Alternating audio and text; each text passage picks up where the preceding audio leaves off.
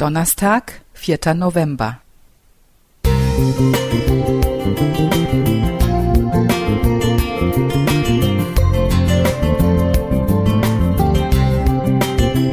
Ein kleiner Lichtblick für den Tag.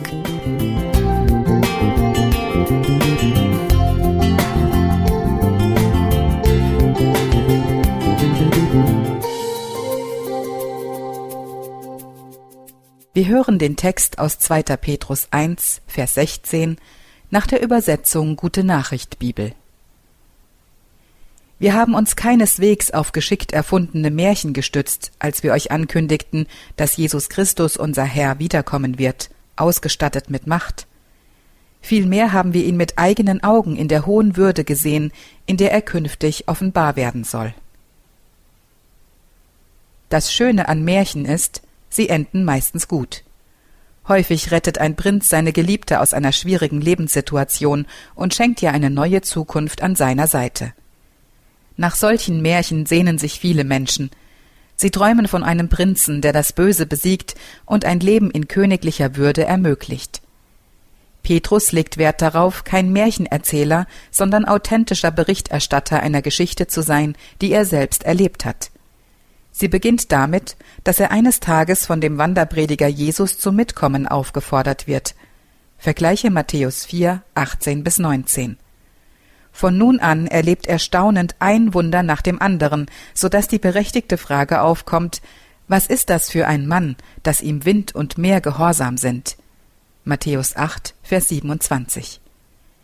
Als Jesus selbst eines Tages seine Jünger fragt, wofür sie ihn denn halten, weiß Petrus nur eine Antwort. Du bist der Christus, der von Gott gesandte Retter. Matthäus 16, Vers 16, Hoffnung für alle. Nur wenige Tage später findet dieses Bekenntnis eine eindrucksvolle Bestätigung. Auf einem Berg, in der Stille und Abgeschiedenheit, erleben Petrus, Jakobus und Johannes ihren Meister auf eine ganz andere Weise. Da wurde Jesus vor ihren Augen verwandelt.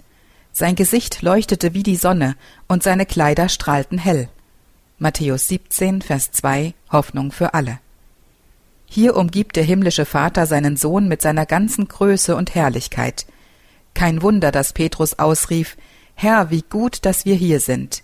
Vers 4 Hoffnung für alle. Ganz sicher erinnert sich Petrus lebhaft an dieses Erlebnis. Gleichzeitig sprach eine Stimme vom Himmel, Dies ist mein geliebter Sohn, über den ich mich von Herzen freue. Matthäus 3, Vers 17 Hoffnung für alle. Nein, Petrus erzählt keine schönen Märchen, wenn er vom Wiederkommen unseres Herrn in großer Macht und Herrlichkeit berichtet. Aber er erzählt eine Geschichte, die in eine herrliche Zukunft hineinreicht und Menschen mit Hoffnung und Zuversicht erfüllen kann. Wer darauf vertraut, lebt jetzt schon ein Leben der Vorfreude. Das gilt auch für diesen Tag. Johannes Fiedler Musik